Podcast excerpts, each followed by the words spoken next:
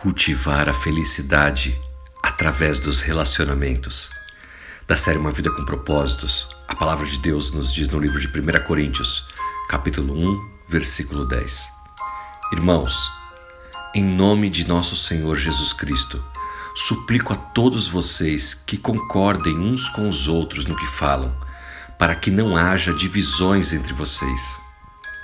O apóstolo Paulo, falando à igreja de Coríntios, em outras palavras, vocês devem se dar bem uns com os outros. Vocês devem aprender a ter consideração uns pelos outros, cultivando uma vida comum. Você sabia que a felicidade não é uma questão de sorte? É uma questão de aprendizado. Isso mesmo. Para viver uma vida mais feliz, você precisa aprender a trabalhar bem com os outros, a conviver bem com as pessoas. Eu chamo isso da habilidade da colaboração ou dos relacionamentos pessoais.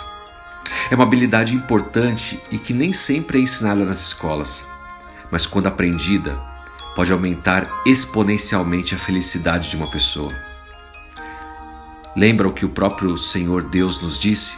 Não é bom que o homem ande só, falhe ele uma companheira. E então Deus criou Eva para Adão mas isso vale para mim e para você também, não só no ambiente conjugal, mas em todos os nossos relacionamentos. Não fomos feitos para estarmos sozinhos, mas para participarmos de um grupo. O que você acha que precisa para aprender a trabalhar bem com outras pessoas? Primeiro, aprenda a cooperar com os outros.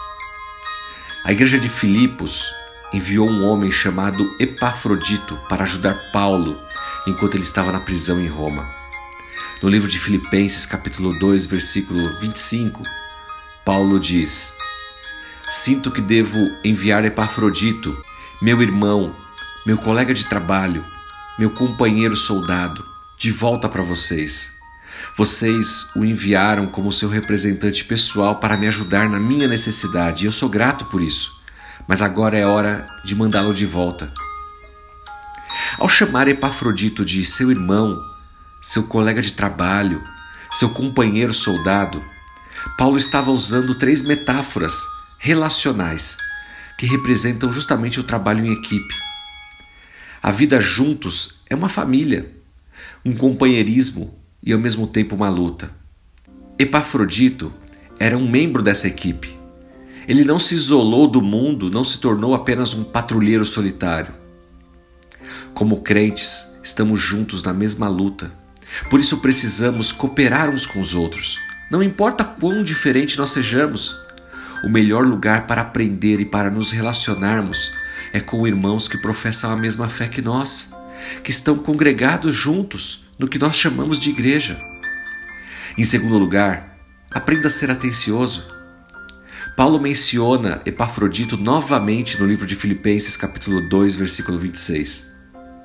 Ele desejava ver todos vocês e está preocupado porque vocês ouviram que ele está doente. Observe como Paulo usou dois exemplos de consideração ao escrever para os irmãos ali em Filipos.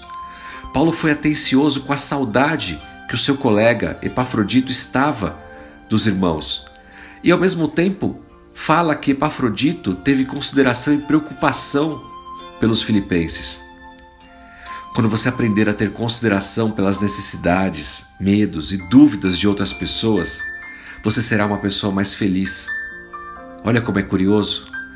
Não basta se preocupar com as nossas próprias necessidades, mas devemos ter consideração pelas necessidades do outro.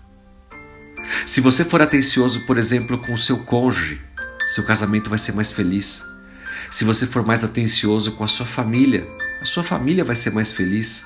Se você for mais atencioso com seus colegas de trabalho, vocês formarão uma equipe melhor e assim por diante. A Bíblia nos diz que nós devemos nos dar bem com todos, devemos aprender a ter consideração uns pelos outros, cultivando uma vida comum. Cultivar uma vida em comum dá trabalho. Como um jardim que requer cultivo para dar frutos, você verá o seu esforço dar muitos frutos frutos de felicidade e relacionamentos fortes. Lembre-se disso. A felicidade vem através dos bons relacionamentos, e bons relacionamentos te trazem felicidade. Que Deus te abençoe. Em nome de Jesus Cristo. Amém.